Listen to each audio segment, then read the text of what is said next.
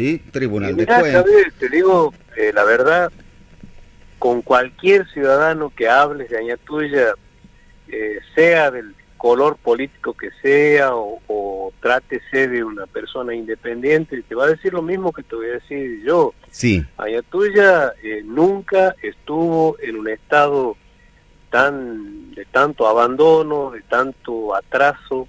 mm, Eh, es increíble que una ciudad que es una ciudad fundacional de la provincia de Santiago del Estero, con toda una historia riquísima, que ostenta, digamos, a lo largo, a lo largo del siglo XX, todo un periodo de, de gloria, ¿no? En algún momento llegó a ser la del sudeste santeño, una ciudad importantísima en un entorno regional con, con muchísima injerencia, no solamente político, sino también económico.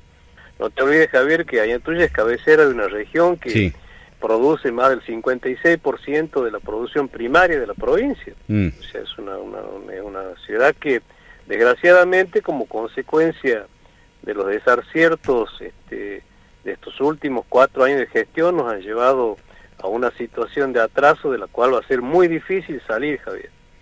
Este, la situación de Iñatuya, hoy por hoy, el cuadro de Iñatuya es, un- es una radiografía del abandono. Todas las instituciones caídas, un, un municipio en manos de un irresponsable total que eh, gobierna sin tribunal de cuentas.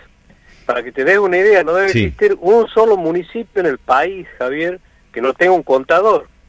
Imagina un contador en un, en un en un gobierno del Estado donde hay que hacer rendiciones de cuentas, donde, donde hay que practicar balances, donde hay que practicar informes de- ante la DGI, ANSEP, AFIP, lo mínimo que tiene que tener es por lo menos un contador. sí, mínimamente. No obstante, sí, no, es, es increíble. No tienen tribunal de cuentas. Hace ya más de, de un año que este hombre gobierna sin ningún tipo de control de las cuentas públicas. Ahora,